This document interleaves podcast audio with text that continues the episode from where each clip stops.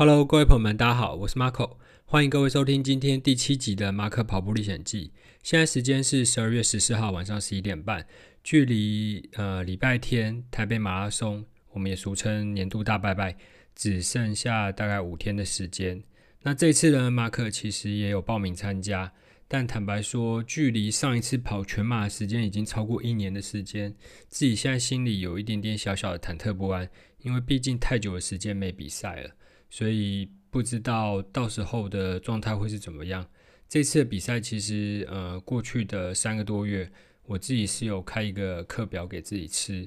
那我觉得完成度应该有到八成左右吧。但坦白说，最近这两三个礼拜，一方面比较忙，然后一方面，呃，又有很多新的事情要开始学习，所以我自己觉得练的效率没有这么好。所以到时候说老实话，对于这个礼拜天的比赛，我自己是没有抱太大的一个期望，我只求能够无痛无伤完赛。好，那今天的主题呢，我觉得就既然马拉松比赛到了，那我觉得我就跟各位稍微简单的介绍一下关于就是台北马拉松赛前我们应该准备的事项。然后我觉得也可以把它当成我自己给自己的在赛前的一些小小的提醒跟建议。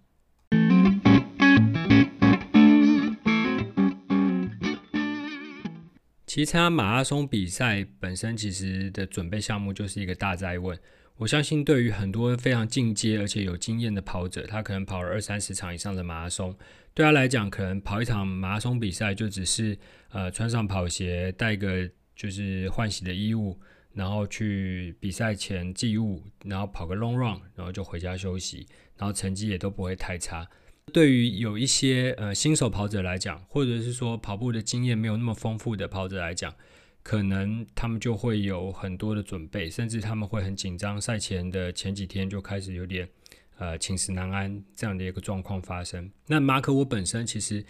算算至今也大概参加三十几场的马拉松比赛。国内国外都有，然后大比赛、小比赛也都参加过，所以跑马经验还算丰富。那当然，其实有时候我自己也是会忘东忘西的。所以今天呢，我觉得就借由今天的节目，帮自己做一个提醒，那也顺便呢，就是帮呃一些新手或者说经验没有那么丰富的跑者，呃，帮你们各位做一个复习，然后简单扼要的提醒各位，看在比赛之前我们应该做什么样的一个准备。好。那今天刚好是礼拜一的时间，我们就从今天现在开始讲起。其实，在比赛前大概三五天，其实之前呃前几年都很流行，所谓会有一个肝糖超补法。那它的一个方式就是说，我们在跑步的，就是前一个礼拜的时间，我们会开始不吃淀粉类的食物。然后一直到比赛前两天，我们才开始补充大量的淀粉，能够制造更多的糖类，储存糖类这样子。它的目的呢，其实主要就是说，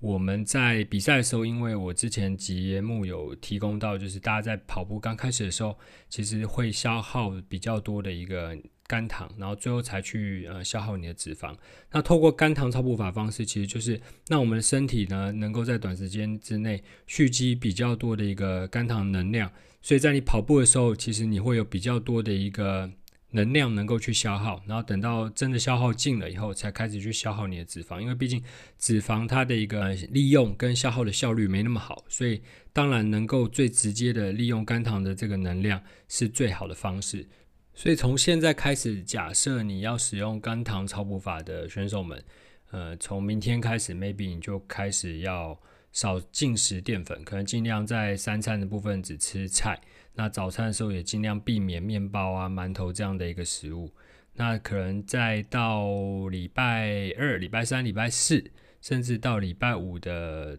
早餐，你可能都尽量少吃淀粉类的食物，甚至就都不吃淀粉类的食物。那从礼拜五的中午开始，基本上你就可以开始大量的进食，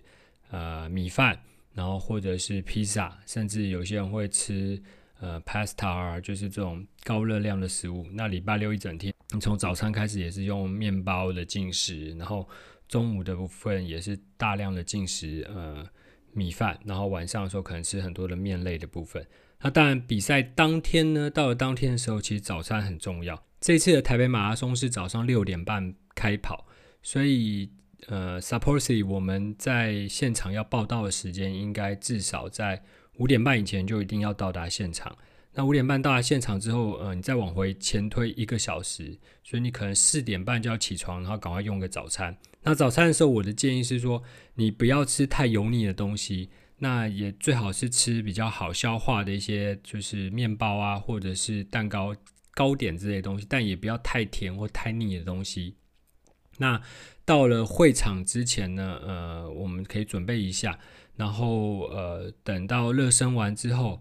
呃，我的习惯是我会吃一个 Vita Injera 那种，就是呃果胶式的一个快速能量补充，在比赛前大概半小时再把它嗑掉。那嗑掉之后呢，就是接下来就是可能每五 K 啊、每六 K 你会固定补充自己的能量包。那在最后的大概十 K 内，我可能会在准备含有咖啡因的能量包。那至少在三十五 K 或四十 K 的时候，我就再各各刻一包这样子。那但因为最近几天天冷，然后又下雨，所以其实基本上你不会这么快的感到口渴。但是我的建议是说，进入到水站的时候，你每每一个水站尽量都还是进去，大概每五公里你就可能喝一小口水这样子，你不见得一定要呃大量的喝水这样。那到了大概超过十公里、十五公里开始，你可以补充一些运动饮料，那补充你的电解质，让你的水分能够被吸收，甚至被保留在你的就是血液里面跟皮肤里面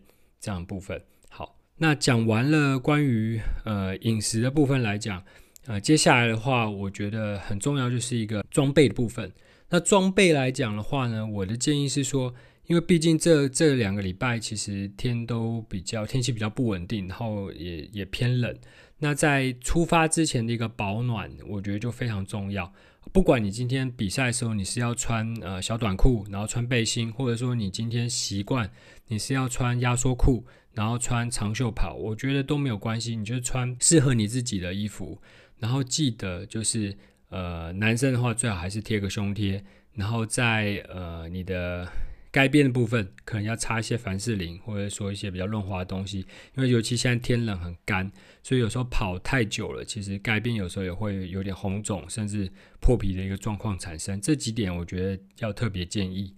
然后呢，接下来就是在呃出发前的保暖，我刚刚提到。出发前的时候，因为呃现在比赛有时候可能我们在很早就到了中呃起跑点前开始做 stand by 的动作，所以有时候一站可能就是三十分钟、四十分钟起跳。那因为你的身体其实在还没有运动的状态之下，其实你是很容易会发冷的。所以在比赛前呢，我建议是你如果家里有一些不要的旧的外套，或者是长袖比较保暖的一些呃套头的呃运动衫也好，毛衣也好。我的建议是说，你可以呃带在身上，然后就穿着，然后等到跑步要快要比赛之前的时候，可能可以再把它脱掉，然后往赛道两旁去丢。那我相信义工他会把它捡走，然后再捐给就是一些需要的一些单位。至于有些人他会习惯穿那种就是一次性抛弃性的雨衣，或者是塑胶的这种垃圾袋摆摆在身上，那当然我觉得。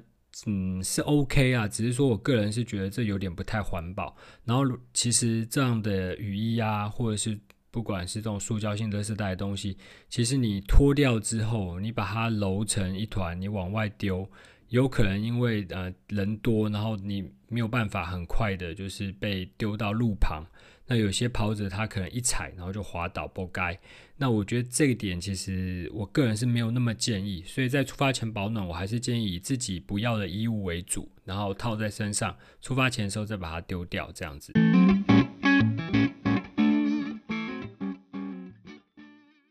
好，那讲完吃，然后又讲完穿，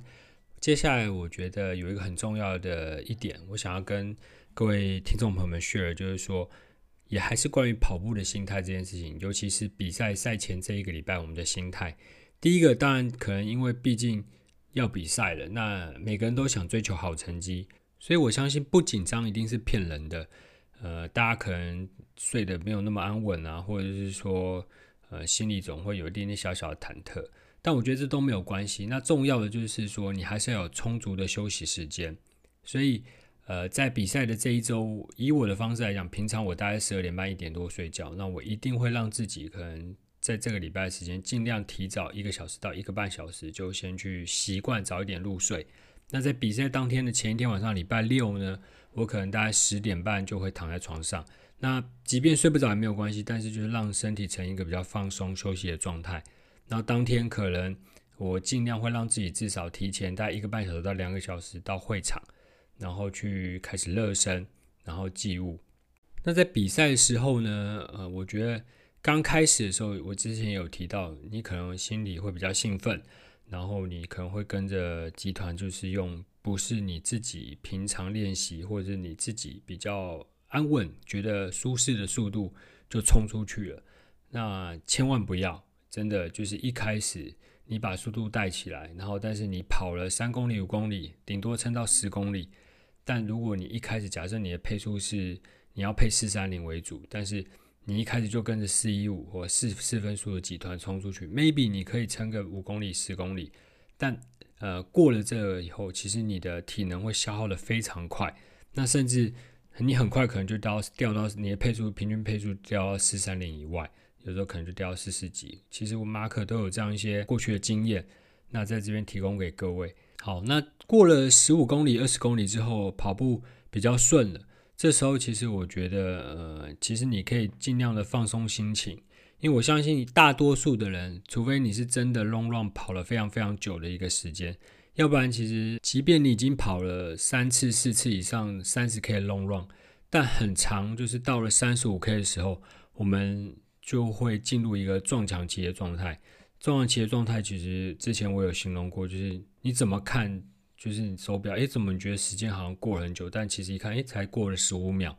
那你觉得你好像已经跑了一公里、两公里，就其实一看，哎，你才跑了两百公尺。这种感觉真的很非常奇妙。就是你不是累了，你不是跑不动，但是就是你进入一个呃无限深渊的循环的概念，就觉得哦天哪，怎么还没结束的概念？所以呃，我觉得过了一半以后，其实二十 K、二十五 K 的时候，你这时候心情其实应该要开始放轻松。呃，我以前很急很急，就会想说，哦，好棒，还剩十五 K，哦，还剩十 K，我会开始去倒数计时的概念，然后一直不停的看表，然后很着急，我想要跑跑进跑进三小时十五分，我想要跑进三小时十分内，哦，我接下来要算换算成多少时间的配速才能完成？那时候其实满脑子就就是数字上升，就是开始心里狂心算，说我要配什么样速度，但结论就是从来没有一次成功过，所以我的想法是说。与其如此，你还不如过了这个二十五 K 之后，过了一半之后，其实你开始放松心情，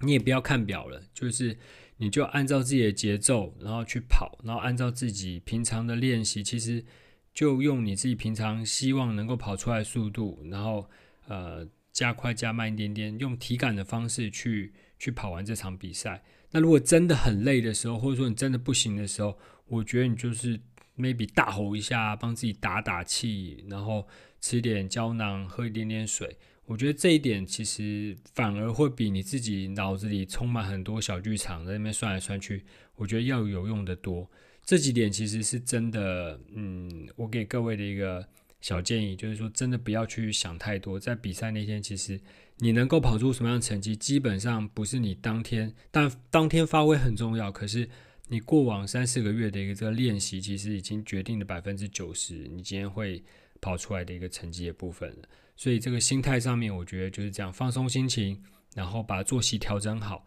然后比赛的时候真的不要想太多，一开始也不要跟着主集团，照自己的节奏去跑，我觉得这样就 OK 了。好，那跑完之后呢，结束之后，呃，不管你今天跑的成绩好不好，通过终点之后，赶快赶快把你的身上的衣物换掉。因为其实穿着呃流了满身汗的衣物，然后再吹风，很容易感冒。然后呃尽量、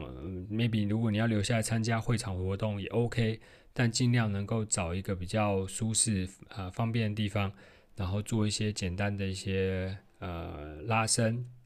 让身体的身呃让身体的肌肉能够比较做呃完全的伸展部分。因为四十二公里，坦白说，以前我前十次跑马的时候。基本上跑完一场全马，通常脚都是铁腿个一个礼拜，不夸张，真的就是下楼梯真的非常非常的痛苦，然后真的是举步维艰呢。所以比赛完后的放松真的很重要。然后再隔几天的这个，比如说礼拜一下下礼拜下礼拜一开始，就是你的饮食上面，我的建议也是可以做一些，就是多一点的均衡营养的补充。比如说，你可以多补充一些肉类啊，然后蛋白质的东西，因为毕竟你的肌肉的细胞其实需要